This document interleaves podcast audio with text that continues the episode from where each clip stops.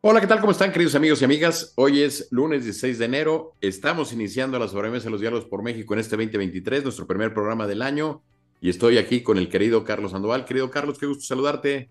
Qué ¿Cómo estás, mi estimado Jaime? Y espero que sea un buen año para ti, para la familia y para toda la gente que nos está viendo. Muchas gracias, mi estimado Jaime. Pues igualmente, un gusto verte, saludarte.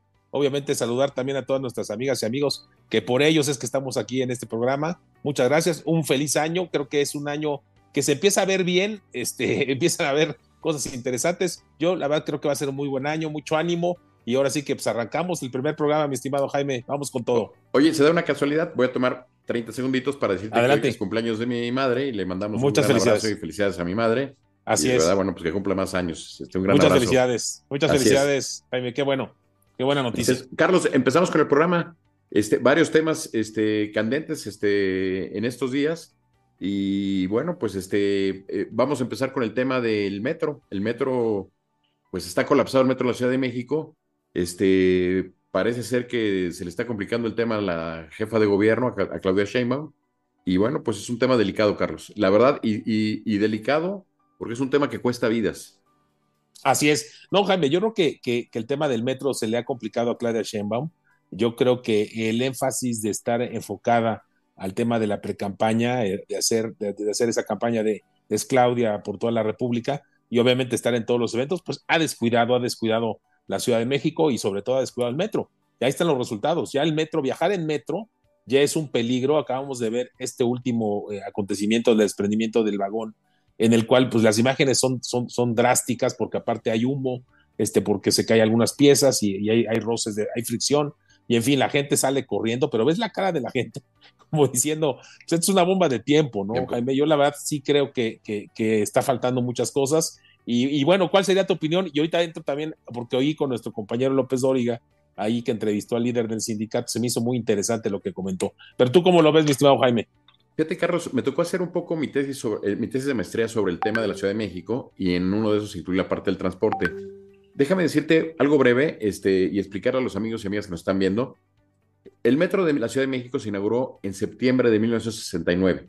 Este, y, y se iba a inaugurar antes porque se supone que iba a ser para las Olimpiadas, no se terminó a tiempo, sin embargo se inauguró.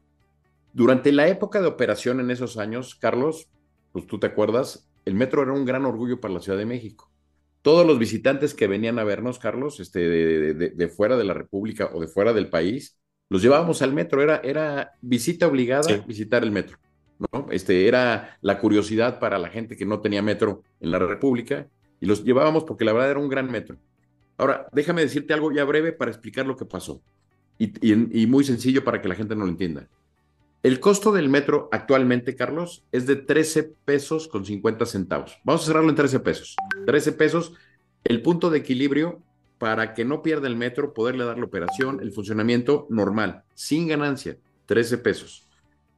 El metro, cuando se hizo, si tú trajeras ese, ese costo al día de hoy, el costo estaría en 10 pesos.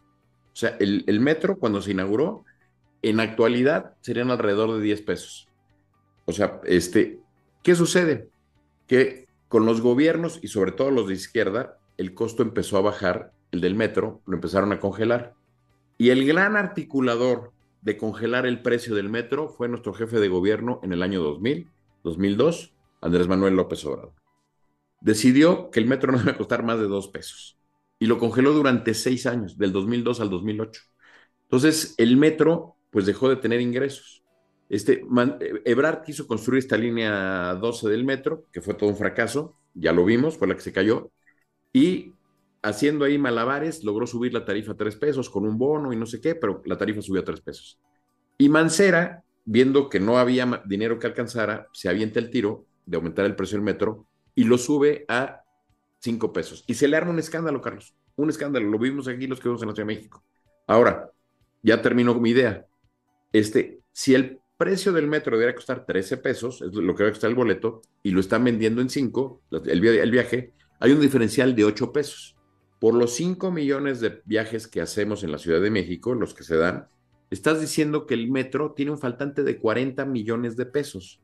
La pregunta es, ¿el gobierno le está metiendo 40 millones de pesos? No se los está metiendo. No. Porque el gobierno, y este, sabes que me dediqué a la política pública en mis épocas de funcionario público, el gobierno tiene que decidir en qué invertirlo, en qué gastarlo, porque el dinero no es, es, finito, no es infinito. Entonces, eh, es suma cero. Entonces, pues si le aumentas la partida a los adultos mayores y la haces universal, en algún lugar le tienes que quitar. Y aquí, una de las cosas que más ha pagado el costo de estas políticas asistenciales, porque además el metro es uno de los transportes más baratos y más eficiente para la gente de bajos recursos, y sin embargo hoy es el día, es a los que más perjudicas, a los que se mueren en los accidentes, y además, este, pues no los ayudas. Esa es mi conclusión, Carlos. Entonces, ¿por qué? O sea, nada de que sabotajes, nada de, o sea, el metro se está colapsado por falta de mantenimiento. Y no necesita Guardia Nacional, necesita ingenieros y personal de mantenimiento. Esa es mi reflexión. Así es, Jaime, no, coincido contigo, la verdad es que no hay dinero que alcance para, pues sobre todo para reparar ya lo que está deteriorado el metro, es algo increíble, como tú bien dices, yo me acuerdo muy bien en esas épocas de, pues, los años 70, 80, el metro que teníamos, eh, obviamente lo comparábamos con el metro de París, decíamos que las estaciones eran muy modernas, en fin, era una cosa espectacular. Ahora es un lugar, pues la verdad, peligroso para, para la gente, es un lugar que no sabes qué va a pasar. Y lo que me llamó la atención, que te comentaba antes, y le comentaba a nuestras amigas y amigos, es que hoy el, López Dóriga entrevista al líder del sindicato del metro, y el líder del sindicato del metro dice, mire, aquí nunca ha habido ningún, ningún tema de, de, sabotaje en 52 años. O sea, ¿por qué va a haber un sabotaje en estos momentos? Primero, número uno, no hay sabotaje. Segundo, no hay dinero para herramientas. Tercero, no hay dinero para ni refacciones. Cuarto, estamos mal pagados. O sea, en fin, sacó una serie de cosas que Blas tiene razón. Si esto fuera una empresa, pues era una empresa quebrada, sobre todo con lo que tú dices, ¿no? Pues es que no hay dinero que alcance y obviamente no estamos cobrando lo que se necesita cobrar. Yo creo que aquí es un llamado muy importante a, ver, a dar una revisión en serio a, a los tramos, este, a los trenes. Hablaba, fíjate, del 80% de los trenes de los vagones están en mal estado, o sea, el 80%. O sea, eso es, es, algo, es algo increíble. Y obviamente, pues políticamente le está pegando mucho a, Claudia Sheinbaum. Yo te diría que Claudia Sheinbaum puede ser su Waterloo, el tema del metro. La gente ya la siento molesta, la siento enojada y creo que ella debe de concentrarse ahorita en, en estar más en la Ciudad de México, más yendo a visitar las estaciones, yendo a, teniendo reuniones con la gente del metro, con su director, este, para que esto pueda salir adelante. Si no, va a ser una catástrofe y la verdad no lo esperamos porque pues ahí pues pueden fallecer muchos eh, compañeros mexicanas y mexicanos dentro de estos vagones. Sí, fíjate que además, Carlos, te lo digo yo como exfuncionario público. Tú como, como funcionario público siempre tienes la espada de, Damocles encima de ti, o sea, esperando a que caiga sobre de ti. Entonces, pero aquí es, es claro que la, la, culpa, en teoría, no es de Claudia Sheinbaum, es de más de 20 años de abandono del metro. Claro, a la que le revienta la bala a la jugar la ruleta rusa es a Claudia Sheinbaum. Pero Claudia Sheinbaum es responsable del metro porque hace 20 años, 23 años, pues ella fue la mano derecha del hoy presidente de la República, que en ese caso era el jefe de gobierno. Entonces, las decisiones malas que se tomaron desde esa época, hoy ella las está pagando. Así es. Y bueno, las está sufriendo y los que los estamos pagando somos todos los ciudadanos que vivimos en la Ciudad de México y que, hemos, que usamos el metro. Digo, yo, yo lo usé mucho tiempo hasta que dejó de ser seguro. Así es. No, y, en serio, vuelvo a, hacerte la invitación y, obviamente a nuestras amigas y amigos a que vean el video de, hoy de, ese desprendimiento que salió hoy en, las redes sociales y obviamente en la televisión, cuando sale el desprendimiento del vagón. En serio, la cara de la gente es, algo aterrador, Jaime. El, el, espanto de que ya no sabes en, qué tipo de transporte estás, estás este, pues, poniendo tu vida en riesgo, ¿no? O sea, estás, arriesgando tu vida en el metro, ¿no? Entonces, algo que no debe ser, y creo que la Ciudad de México no merece esto, y pues obviamente Claudia Sheinbaum es muy importante que se concentre en que pueda resolver esto antes de su candidatura, porque si no se concentra en esto, yo te puedo decir que Claudia Sheinbaum va a perder su candidatura, su posibilidad de ser la, la, candidata de Morena al gobierno de las, al gobierno del país. Oye, Carlos, y fíjate lo, lo, absurdo, ¿no? Meten a la Guardia Nacional diciendo que es un sabotaje. No, no es sabotaje, es falta de mantenimiento. Falta de mantenimiento. que ha habido es falta de mantenimiento. Pero bueno, este, meten a la Guardia Nacional y los accidentes, los incidentes han seguido ocurriendo a pesar de la Guardia Nacional. Sí. Y hay algo muy ridículo. Meten a la Guardia Nacional. Hay un chavo que está protestando porque está la Guardia Nacional, van y lo capturan y lo meten al Ministerio Público y lo entregan, ¿no? Este, una señora, no sé si a propósito, dicen que estaba comprando lo de la lavadora, se le cayó unas aspas, la agarraron y digo, intencional o no intencional, pero por aventar unas aspas de plástico al metro, capturada y eh, vámonos al Ministerio Público. Y en cambio, unas feministas, de esas, de las que no son feministas, de las que abusan del término, sí. este, van, destrozan el metro en la zona de Bellas Artes y no pasa nada, Carlos. No, pasa increíble, nada. increíble, increíble. No pasa nada. No, pues no tiene caso. Lo de la Guardia Nacional, este, militarizar el metro es una verdadera tontería. Hoy escuchaba a Claudia Sheinbaum diciendo que iban a mandar hasta la Guardia Nacional a los andenes, o sea, a los lugares donde también los talleres de mantenimiento también. O sea, ¿qué caso tiene? O sea, es, es algo, es algo increíble es algo inaudito y la verdad es que, que, bueno, la ciudad cada día está peor y ahí, ahí están los resultados, ¿no? Hoy hay un gran artículo en el periódico Reforma de Jesús Silva Herzog, donde habla un poco de copia y calca y habla precisamente de esto, Carlos, de que Claudia Sheinbaum ya agarró el modito. O sea, aquí la defendimos muchas veces, hablamos de, de la gran ¿Sí? Labor del de profesionalismo de la jefa de gobierno, pero creo que esta mimetización con López Obrador, de quererle copiar el modito y agarrar lo mismo, creo que a ella no le está funcionando porque el, aquí solamente hay un modelo y es único y le ha funcionado es, a uno. ¿no? Sí, sí, sí. Y a claro. ella no le está funcionando. Entonces, este, la verdad es patético, Carlos, de verdad, da mucha tristeza, da coraje, da coraje, Carlos, que un sistema de transporte lo hayan colapsado. Este, y ojo, eh, perdón, pero esto mismo que está el metro, te lo puedo, o sea, hablando de la 4T, en salud, en seguridad, ¿no? En todos los temas estamos colapsando como el metro, los temas. Pero bueno, estamos hablando hoy del metro, este, el metro está colapsado totalmente. Totalmente, y es un factor de riesgo el poder viajar en el metro.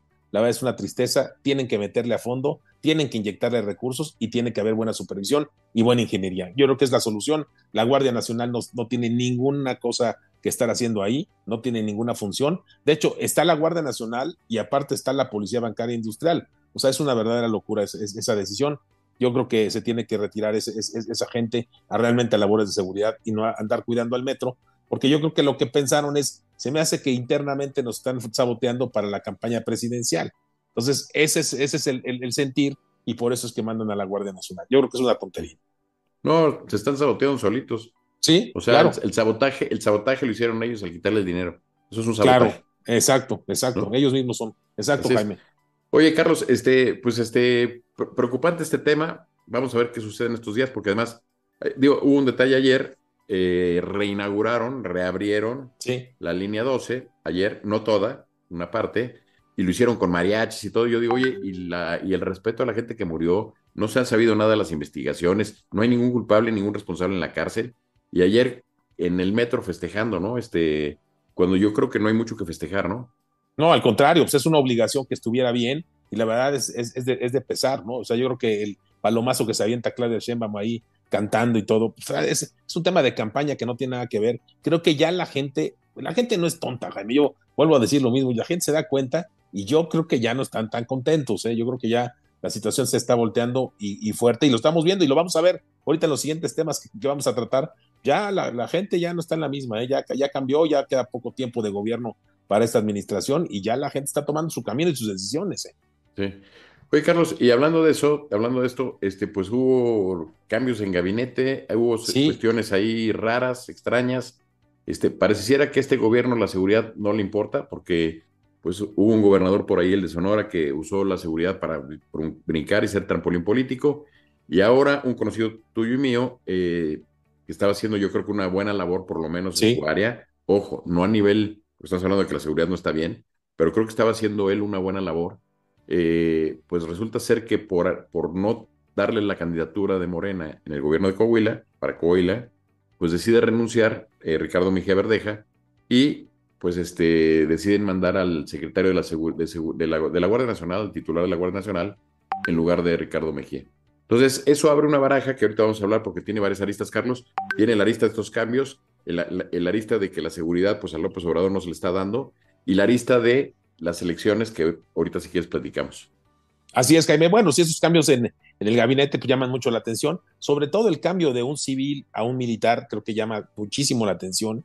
Creo que pues, el, el, general eh, que estaba a cargo eh, del tema Bucio. de la Guardia, Bucio, la, la Guardia Nacional, creo que dentro de todo estaba haciendo una buena labor, ya más o menos entendía el tema y ahora viene un cambio, ¿no? Y lo mandan a una subsecretaría donde es un tema civil. A mí me llama mucho la atención. Ahora, otros militares, ¿eh? Sí, Sí, sí, sí. Tema civil y ahora el militar otra vez. E, exactamente. Entonces, como que el, pues el tema se está militarizando por todos lados. Creo que ya es demasiadas labores para, para el ejército y puestos importantes que deberían ser del tema civil están en manos de militares. Eso, en, en, ese sentido, me llama mucho la atención en estos cambios que vienen en el gabinete de mi estimado Jaime. Y obviamente, pues el tema de nuestro amigo, de Ricardo Mejía, pues sí llamó mucho la atención. Este, es un cuate, la verdad, muy listo, es un cuate muy trabajador, lo conocemos bien. Este, me llamó la atención por qué hizo esa, esa jugada. Y lo que me llamó más la atención es cómo el presidente creo que fue el 10 de septiembre, 10 de diciembre. Así es. Lo, lo toma, ¿no? Lo, lo, toma y dice. Nuestro amigo Verdeja no va a renunciar. Sí, me, llamó la atención cómo la agarra del brazo, pero no sé si, si puedas volver a ver esa imagen, este, si puedes, cuando puedas verla, cómo la mano de él está todo totalmente nervioso, la guarda, la mueve. O sea, el que, el que interpreta mensajes de manos, es increíble el nerviosismo que traía, que traía Ricardo. Y, este, y la verdad, no, una cara, pues la verdad, nada de, de amigos, no dijo nada y bueno, pues ahí, ahí terminó la primera, ahora sí que la primera escena, ¿no? Y la segunda escena, pues eh, bueno, son tres escenas, la segunda escena, pues él renuncia, se va y dice, pues no estoy de acuerdo en el tema de cómo se eligió al, candidato de Morena en Coahuila, no le gustó nada lo de, lo de Guadiana, Fernando Guadiana, que la verdad no creo que tenga ninguna posibilidad de ganar, pero bueno, lo lanzan.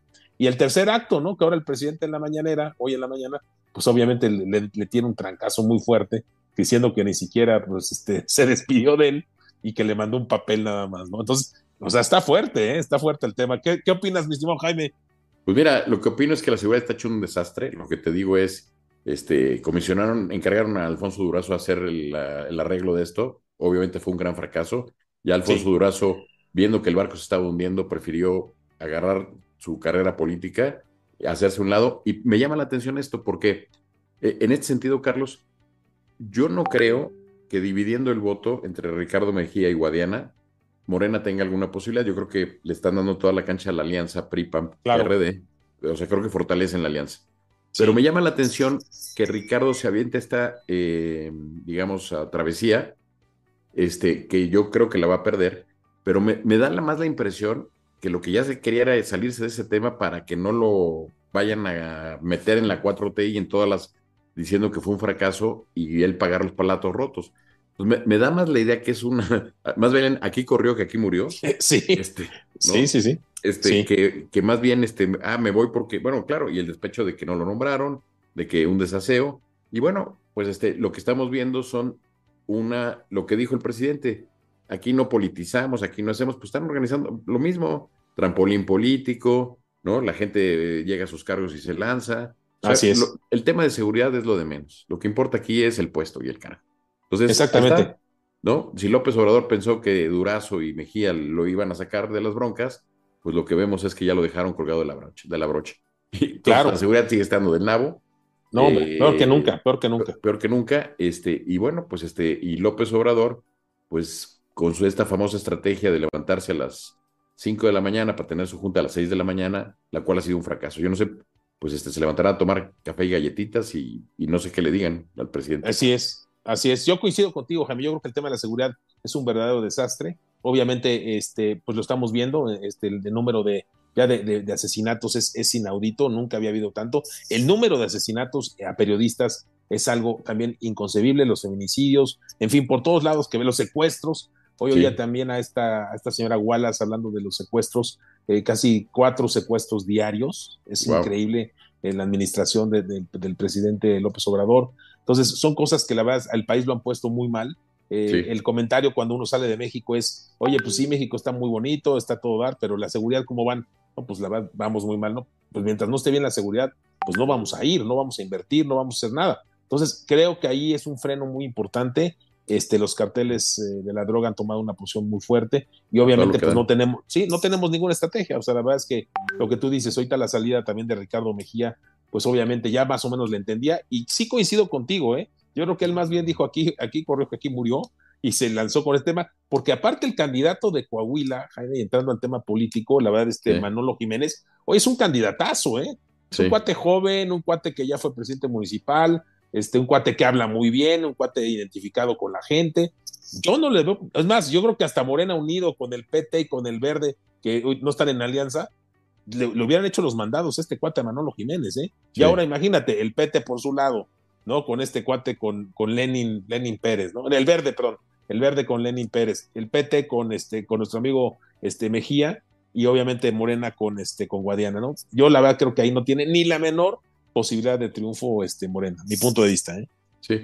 Ahora, llama la atención, Carlos, uno, eh, que finalmente, y me voy al antecedente, después de que parecía que se estaba rompiendo la alianza PRI-PAN-PRD, pues que lograron de alguna forma ponerse de acuerdo. Entonces, al parecer, los acuerdos, lo que se ha señalado es el PRI llevará la mano en la elección de Coahuila y en la elección del Estado de México. Sí. Y el PAN en el 2024 llevará la presidencial y la de la Ciudad de México. Correcto. Este, así está más o menos y el, reparto de posiciones para la elección y para la alianza.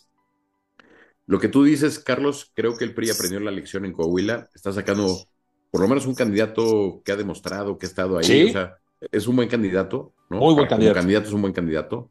Este, sin embargo, en el Estado de México me sorprende que el PRI no lanzó a su mejor candidato, a su mejor candidata. Sí, yo creo que a todas luces, creo yo que eh, Ana Lilia Herrera era muchísimo mejor candidata. Eh, bueno, hasta el propio Ernesto, Ernesto Nemer o por ahí este Mansur, este, de los que sonaban, creo que eran mejores, mucho mejores candidatos este, que la propia Alejandra del Moral. Decidieron que fuera Alejandra del Moral, no sé por qué razón, no sé qué hay de fondo o atrás, pero eh, lo que da un poco de gusto en este juego de la, de la política, de la democracia, es que se pusieron de acuerdo, van juntos. Y bueno, eh, no me queda claro en el Estado de México si la van a retener, porque ahí sí se ve fuerte Morena. Este, se ve que hay un movimiento fuerte. Este, Morena se va por otra vez por la misma candidata de la vez pasada, que es Delfina Gómez, que fue la secretaria de Educación, la del escándalo de la presidencia municipal de Texcoco. Este, y te digo, y el PRI saca a Alejandra del Moral, pues que ha sido ya dos veces presidenta del PRI, ha sido alcalde de Cotitlán Izcalli, ha sido titular del Banco de Bienestar, del, bueno, de lo que era el Bansefia, hoy Banco del Bienestar, este, secretaria de Desarrollo Social en el Estado de México. O sea, ha ocupado posiciones importantes, pero nunca ha sido ella muy relevante, creo yo. Eh, este, Electoral, ¿no? Electoralmente, sí, y creo yo que es una candidata, pues, pues débil, este, para lo que viene. Vamos a ver si el PRI, no se, el PRI, PAN, PRD no se equivocan en esa selección de la candidata, ¿no? Entonces, eh, interesante, la, porque además eso es un laboratorio, Carlos. Lo que pasa en el Estado de México es una muestra de lo que puede pasar en el país al año siguiente, porque el Estado de México está compuesto de, zonas de Catepec, de, de, Nesa, de Chalco, Valle de Bravo, Whisky Lucan. Entonces, se hace un mosaico del representativo del país, Carlos. Es curioso. No, muy interesante lo que mencionas, Jaime. Tú lo conoces muy bien, el Estado de México, estuviste trabajando ahí un buen tiempo y la verdad que conociste todos los rincones. Y yo creo que va a ser una contienda difícil. El mismo caso de Delfina, que ya la contendió una vez, la perdió. Yo creo que no las tiene todas también ella. El tema de haberle dado su, su recorte o su, este, ahora sí que les pidió su, su, su, moche, su moche a los trabajadores ahí de, de, Texcoco, ¿no? Que tú mencionabas. Su, 10% para colaborar. Su diezmo, que dicen que para la campaña, pues era para ella, obviamente. Pues yo creo que eso le va, le va a afectar, o sea, se lo van a sacar este, no la veo muy, una gran candidata, muy movida. Y bueno, y el PRI, pues también este, no tiene también, eh, la alianza también les, falta. O sea, va a ser un laboratorio, como tú dices, este, muy interesante. Hay que recordar también que en las elecciones pasadas para la Ciudad de México, para las, lo que eran las alcaldías, este, se, sintió también una presencia fuerte, ¿eh? Jaime, o sea, no toda la trae Morena en esa, en esa zona ya pegada a la Ciudad de México, pues se, se, se arrasó entonces, yo creo que como tú dices, hay de, todo, ¿no? Dulce de chile y manteca, y ahí se va a poder ver cómo va a estar ahí las, las acciones, la parte electoral y los programas. Y, y, ligo un poco el tema que estamos platicando en el primer bloque, en el tema del metro, porque queda claro que ya estaba muy partido en la Ciudad de México, ya se veía que un candidato no del Morena puede recuperar la ciudad, y más con el tema del metro, y por todo lo que estás diciendo, porque mucha gente del Estado de México usa además el metro para venir a la Ciudad de México a trabajar. Sí, este, El Estado de México ha sido una ciudad dormitorio, digamos, eh, pero el tema de, eh, o sea, por eso también eh, me llama la atención que yo creo que en la campaña el, el PRI PAN PRD debe de explotar también esto por, por los costos que tiene para la gente que trabaja en, en la Ciudad de México. Claro, sí, claro, Jaime, todo eso va a influir muchísimo como tú bien dices, este, el Estado de México es eh, prácticamente un dormitorio para la gente que trabaja aquí en, la Ciudad de México y obviamente pues se da cuenta de lo que está pasando en la Ciudad de México y obviamente va a afectar, ¿no? Definitivamente va a estar muy interesante, Jaime. Yo creo que, vamos a ver dos elecciones muy interesantes, Estado de México y Coahuila. un pre de la, pues, de la elección presidencial y se está poniendo esto buenísimo, mi estimado Jaime. Sí, yo creo que el pronóstico, mi pronóstico, así como lo estoy viendo ahorita, este, antes de empezar campaña sería 1-1. 1-1. Este, sí, 1-1. Está bien, pues fíjate, yo, yo me iría al 2-0, ¿eh? Yo, yo, creo, yo sí creo que, que, que, la alianza pueda ganar en el Estado de México. Eh, me daría gusto para que se pongan las elecciones o la contienda mucho más interesante, la elección presidencial, la elección de la Ciudad de México se pondría en tono buenísimo. Entonces, yo, yo espero, yo me gustaría que fuera un, un 2-0, creo que se puede dar, pero pues ahí vamos a ir viendo, estimado Pues Jaime, ojalá, cómo voy avanzando. Ojalá, ojalá, porque te digo, este, vamos a ver cómo empieza la campaña Alejandra del Moral. De ahí, los primeros, o sea, vamos a ver cómo, cómo ella eh, genera y la estructura que la apoya, a ver cómo funciona. Oye, Carlos, es. estamos- se ha ido rápido el programa hoy. ¿eh? Este, Rapidísimo, el primero del hombre. año ya estamos. Y todavía Así faltan es. temas, ¿eh? Este. Sí, sí, Oye, sí. ¿por, por qué no seguimos ahorita con un triste tema para mí? Porque yo soy universitario y de verdad ver esto, y digo, bueno, ya te digo para el país, Sí, pero el tema de la ministra, de la ministra Yasmín Esquivel, ¿no? Este, que se plagia su tesis, al parecer, este, que está desgastando a la Suprema Corte, desgastando a la UNAM. De verdad es patético. La entrevistaron, no, no recuerdo, hoy la entrevistan en la mañana, y donde Sí. ella dice que no va a renunciar, que, este, que no, no. Entonces, perdón, el cinismo de esto este, pues, es increíble. ¿Tú cómo ves esta parte, Carlos? No, pues mira, Jaime, la verdad muy triste. Yo, yo primero creo que ya se le comprobó a la ministra que plagió esta, esta tesis. Entonces, lo que procede es que, que se le quite el título. Esa es la realidad, debería de quitarse el título. Ya olvídate si renuncia o no renuncia. Obviamente, si le quitas el título, pues no tiene Pues no posibilidades es. de ser ministra, porque es uno de los requisitos que pide este, el poder ser ministro de la Suprema Corte, de la gran Suprema Corte de la Nación, ¿no? Que, que pues de alguna manera debería ser honrosa, ¿no? O sea, honrosa y ahora la verdad está muy manchada, está de- de- realmente debilitada y creo que la ministra está actuando mal en, en no, no renunciar, ¿no? O sea, yo creo que debería renunciar a tiempo. Eh, otro tema que me preocupa, el tema de la UNAM, creo que ahí el rector Graue, pues le dio, le dio, le tembló la mano para, para realmente tomar la decisión, manda a la Secretaría de Educación Pública, la Secretaría de Educación Pública lo regresa, pero me llama la atención, ahí viene el análisis político, Jaime, ¿por qué el presidente en la mañanera se, se enfoca tanto en, reclamarle a la UNAM que debería de actuar y debería de, de pues prácticamente debería, debería, quitarle el título. ¿Por qué? ¿Por qué ese empecinamiento? Es, es, mi punto de vista. Sé que vienen, vienen ahorita ya elecciones o próximamente para el cambio de rector, pero pues yo diría, pues ahora sí que la ministra le va a decir a López Obrador, no me ayudes, compadre, ¿no? O sea, ya déjala de este tamaño. Pero sí, sí. este, muy triste, mi estimado, mi estimado Jaime. A ver, Carlos, yo lo, lo que te diría es, si este mismo caso hubiera pasado en Japón, en Estados Unidos, en Alemania, por ejemplo, porque, bueno, o en Finlandia o en Noruega, sí. que queremos sí. parecernos en salud. ¿Qué hubiera pasado si una ministra le pasa esto? No, pues automáticamente queda fuera. Bueno, y ella renuncia, o sea, ni siquiera le tienen no, que. No, ella, no, claro, renunciaría. Y, y, la vergüenza sería algo increíble, ¿no? O sea, bueno, espectacular. ¿Qué sucede en México? No renuncia, eh, se hace la investigación, resulta que es, dicen que sí, que sí plagió la tesis, pero la UNAM le tiembla la mano, no saca la versión, no se atreve a, a quitarle el título. El presidente dice, oye, y, y, yo creo que ahí tiene, fíjate, de las pocas veces que le voy a dar la razón de lo que he visto en estos cuatro años, pero él dice, oye, no me manden la papa caliente a mí, es una decisión de ustedes. O sí, sea, la SEP no sí. tiene por qué, por qué responder. La que da el título, la que otorga el título es la, la UNAM, no, no la SEP. La SEP da la cédula profesional una vez que se expide el título. Entonces, si le quisieran quitar la cédula profesional a la ministra, la UNAM tendría que decir, oigan, estoy actuando en este sentido, pido que se le quite la cédula profesional. Uh -huh. Entonces, no, no, el título, la cédula profesional. Entonces, sí. este, pero la UNAM tiene que actuar y la UNAM no ha querido actuar porque, porque, por lo que estoy viendo, yo no soy abogado y no soy experto y no he visto los reglamentos, al, o sea, nada más he visto lo, los, lo, lo, que ha salido en los medios, pero no me he metido a ver la ley. Pero es muy claro, este, pareciera que una vez que está el título, no hay algo que diga, este, puedo quitarlo o, o tienes que hacerlo, y por eso la ministra sabe que no le pueden ya quitar el título, o sea, de esta manera. Ojo, yo creo, y eso habría que preguntárselo a los expertos abogados y a los de la UNAM, que sí. quizá haya un comité de ética, un comité de esto que al momento de pasar, pues tenga que intervenir y decir, señores, este, aunque no está normado en la, nuestra ley esta parte de este plagio posterior, porque este, esto se sabe 20 años después, 25 años después, este, o 30 años después, eh, la, pregunta aquí es, ¿de ¿qué debemos de hacer? Y lo que debemos de hacer es quitarle el título, porque además la UNAM se está desprestigiando, Carlos. Totalmente. Es caso de estudio. Totalmente, totalmente. O sea, que, o sea, es el, el, el, ¿cómo es el de la trampa? Este, este, no, el que no tranza no avanza y. Sí, sí, sí, sí. No, es, es transar. O sea, la, la, tranza es, la tranza se premia, ¿no? Y en cambio, la, el que actúa de buena fe, hace su tesis bien, ¿no? Este, genera espacios este, positivos, pues no. Entonces comparas tú a alguien que se vuelve una tesis con alguien que no lo hizo, y pues dónde está el tema, ¿no? ¿no? Sí, claro.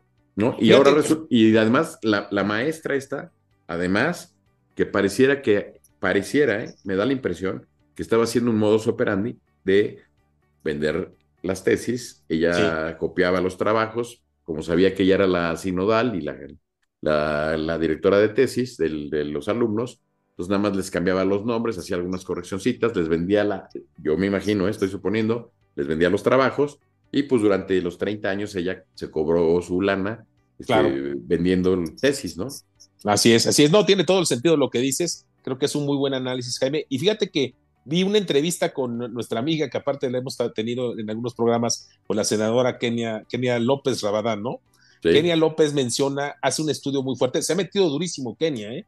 Hace un estudio muy fuerte y habla de, un, de unos temas que sacó eh, un secretario general de la UNAM, que era secretaria en su momento hace unos 20 años, que hay un caso parecido donde se, se dictamina y sale una ley dentro de la ley orgánica de la UNAM que dice que si se encuentra un tema de estos, automáticamente la, el, título tiene que ser este, pues, obviamente retirado o este, quitado, ¿no? Entonces, ya, ya hay jurisprudencia de este tema, Jaime, ya existe en la ley, este, a ver si luego te paso el dato donde lo vi para que lo revisemos y luego lo comentemos si es en el próximo programa. Pero yo creo que la UNAM está en la gran oportunidad en base a esto de tomar una decisión y obviamente no permitir. ¿eh? Ya, se, tardó, sí, ya se tardó. Y, el, tardarse está minando la confianza y la credibilidad en la universidad. Entonces, no, entiendo la posición del rector Graue. ¿Por qué no sale claramente a decirlo? Señores, tenemos este problema, estamos analizando y, y esto es lo que vamos a hacer. Pero no, no, no están informando. O sea, entonces eh, le echan la bolita a la, Aragón, donde estudió la ministra, le echan la bolita a la CEP, regresa la bola, y eso deja muy mal parado, muy mal parado a la UNAM y a la Suprema Corte de Justicia. Porque además, los ministros de la Suprema Corte de Justicia deben de estar presionando a, la ministra Esquivel. ¿Por qué? Para renunciar, porque al final de cuentas también el que esté una ministra hechiza, pirata, pirata, como lo quieras, este, pues eso hace daño también a la máxima institución de impartición de justicia del país. Que te estás hablando de dos instituciones que deberían de ser ejemplares en el país.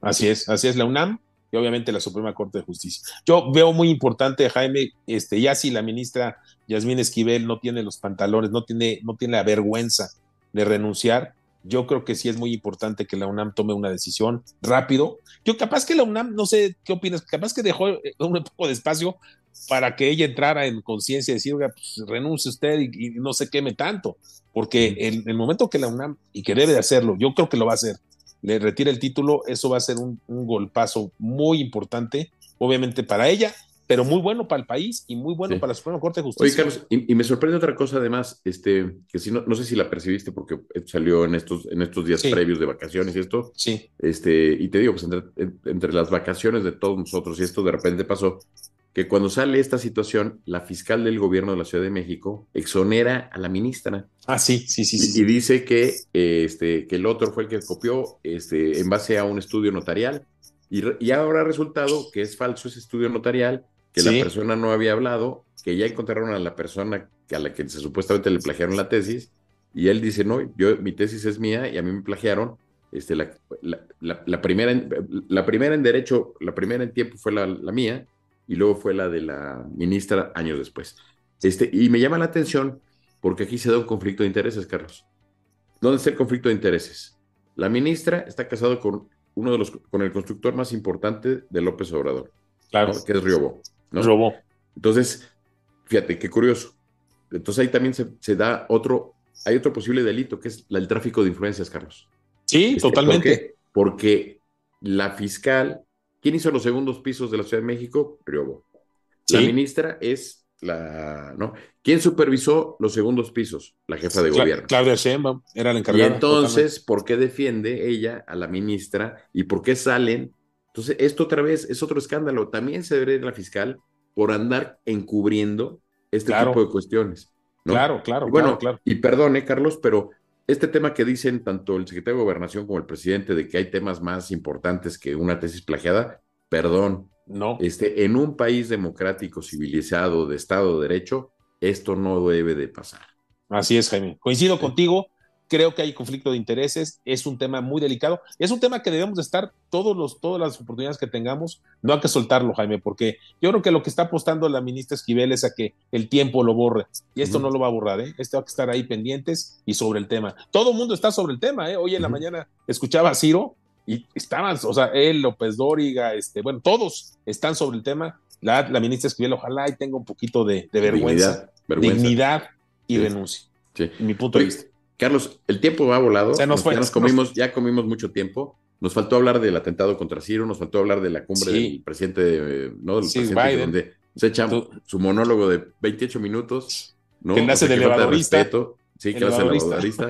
este, pero Carlos, este, yo creo que bueno, pues empezamos el año, este, para el siguiente lunes a las 6. Vamos con todo. Aquí estaremos con todo, con todos los temas que nos faltaron el día de hoy. Y pues Carlos, este, qué gusto ya regresar otra vez a nuestras actividades normales. Así es. Aquí nos verán todos los lunes en la sobremesa de los diálogos por México de casa. Y pues, Carlos, este, mucho, mucho gusto verte otra vez aquí de regreso. Este, no nos hemos visto por estos tiempos. Este, y agradecerle a nuestra producción, a Miguel, a Miguel Pérez. Y bueno, pues este, desearles un buen, un buen inicio de semana a todos. Oye, Carlos, antes de irme, tu pronóstico para hoy, el Tampa Dallas. No, Dallas tiene que ganar, Jaime. Ya tengo ahí mi, sudadera y todo. Estoy listo. Ya pedí mis alitas. Así. Hay en Wingstop. Hay un anuncio de Wingstop. Ya las pedí. Sí, es, Monday Night. Monday Night. Corres ya en 20 minutos, 30 minutos para el partido 7 y 10 empieza el partido Va a estar buenísimo, pues, buenísimo. este, buen partido, a ver si no es la fiesta de retiro de Brady. Sí, no, no, no, no, vamos, vamos con todo, vamos a ganar, vamos a ganar. Mi estimado Jaime, y Brady, pues ojalá Brady no mm. gane, ahora sí que es la oportunidad de ganarle, es un super coreback, está en su mejor forma, va a ser un partidazo. De todas, todas va a ser un partidazo. Oye, y desearte en serio un gran año a ti, a todas nuestras amigas y amigos que nos ven, obviamente a nuestro equipo producción aquí en México, Miguel, en España, Miguel Gómez, también un abrazo fuerte, que ya pronto nos dará sorpresas de algún programa que nos va a producir desde España. Y obviamente, pues invitar a todas nuestras amigas y amigos a que vean nuestros, nuestros programas, nos sintonicen. Y pues nos vemos el próximo lunes, Jaime. Muchos temas, muchos temas muy buenos, muy interesantes. Y no se pierdan aquí todos los programas en Telered Networks. Tenemos eh, una programación interesante. Carlos, un gran abrazo y a toda la gente nos vemos próximamente. Un saludo. Feliz año. Mucho éxito. Saludos desde Cuernavaca hoy. Saludos, Jaime. Saludos a todos. Gracias y buenas noches.